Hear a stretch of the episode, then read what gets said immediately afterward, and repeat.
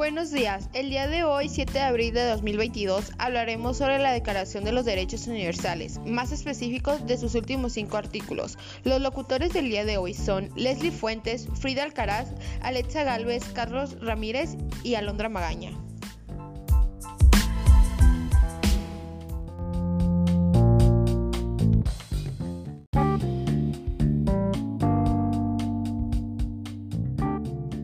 Artículo 26. Toda persona tiene derecho a la educación. La educación debe ser gratuita. La instrucción elemental será obligatoria. El acceso a los estudios superiores será igual para todos. La educación tendrá por objeto el pleno desarrollo de la personalidad humana. Favorecerá la comprensión, la tolerancia y la amistad entre todas las naciones. Los padres tendrán derecho preferente a escoger el tipo de educación que habrá de darse a sus hijos. Este artículo relata principalmente cómo se desarrolla la educación para favorecer a los que reciben la enseñanza. Se trata de elegir o decidir la educación que favorecerá el aprendizaje. También recibir la educación gratuita, teniendo acceso a una educación completa. Un ejemplo de esto sería la educación laica y gratuita.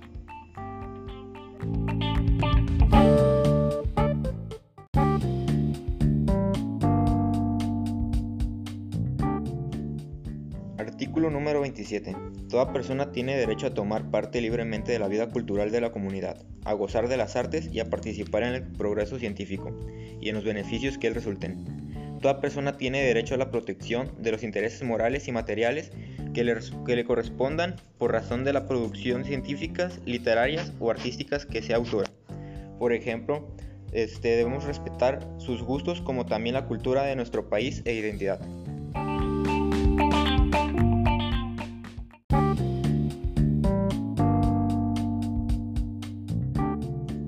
Artículo 28. Este artículo nos quiere decir que toda persona, sea hombre, mujer, niña, niño, persona discapacitada o sana, tiene que hacer valer sus derechos y libertades como lo marca la ley, sin hacer ningún tipo de discriminación. Un ejemplo es cuando respetamos las opiniones de los demás.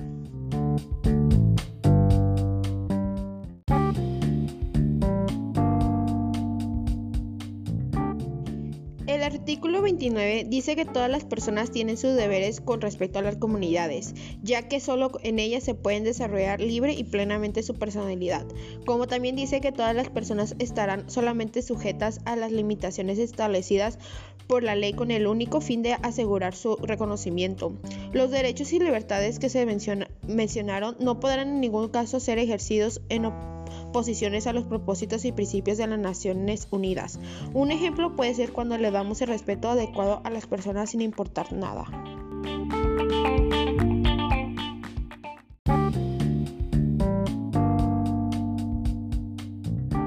El artículo 30 nos dice que todos los derechos son indivisibles. Todos los derechos de dicha declaración están conectados entre sí y tienen la misma importancia. Todos deben ser cumplidos y ningún derecho supera a los demás. Un ejemplo de esto es cuando le damos la misma importancia a las personas ante la ley.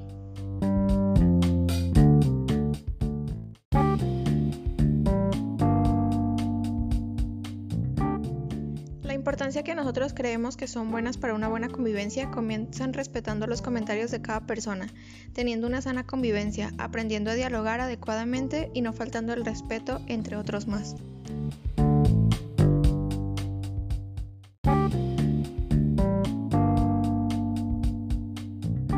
Las instituciones en México y Colima que respaldan los derechos universales son el Comité de Derechos Humanos de Colima No Gubernamental y la CNDH.